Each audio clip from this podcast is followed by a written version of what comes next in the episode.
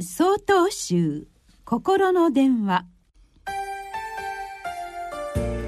今週は「もし魔法が使えたら」と題して島根県上皇寺野津菓子さんのお話です。皆さんこんにちは。もうすぐ6月です。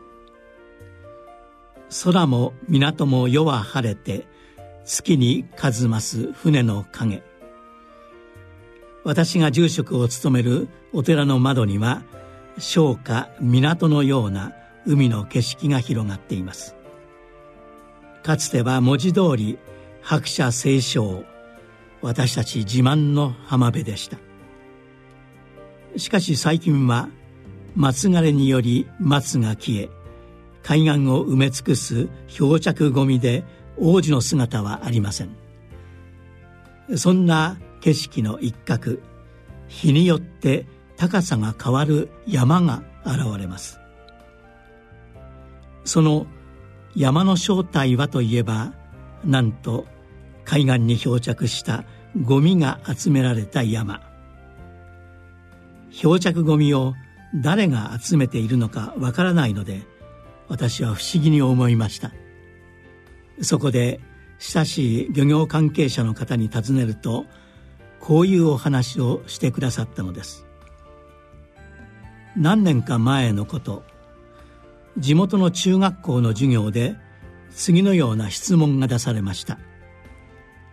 もし魔法が使えたら何に使いたいかその夢を述べよ。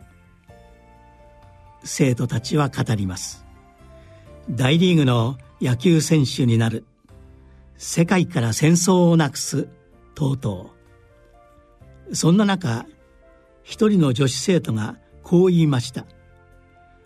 地球の海岸からゴミをなくすと。それからです。